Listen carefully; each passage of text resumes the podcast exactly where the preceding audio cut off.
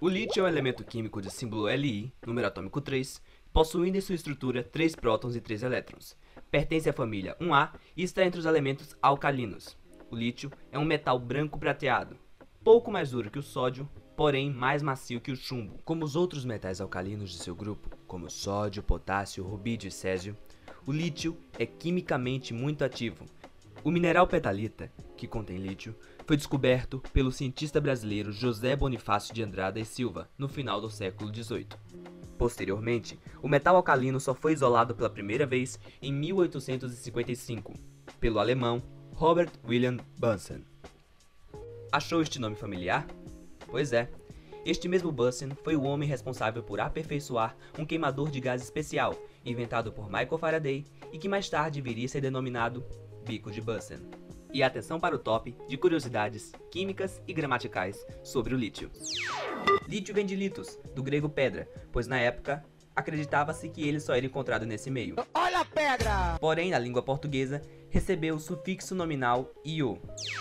O lítio é o metal mais leve de todos, pesando aproximadamente 0,55 gramas por centímetros cúbicos, ou seja, metade do peso da água. Você provavelmente tem lítio em casa. Isso mesmo, o lítio metálico é utilizado na fabricação dos anodos das baterias de lítio primárias. Lítio é uma palavra proparoxítona e, seguindo a norma geral, é acentuada na antepenúltima sílaba.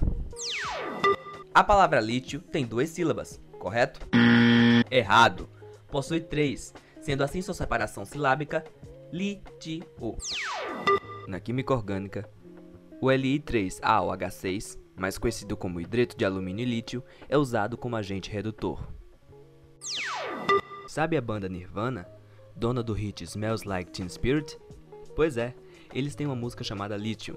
O título da música provavelmente é uma referência ao carbonato de lítio, que era utilizado por Kurt Cobain, o vocalista da banda, como estabilizador de humor no tratamento contra seu transtorno bipolar.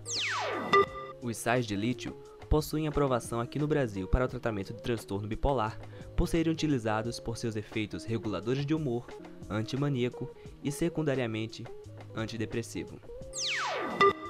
E aí, gostou do nosso primeiro episódio de Química na Ponta da Língua? Bom, eu vou ficando por aqui.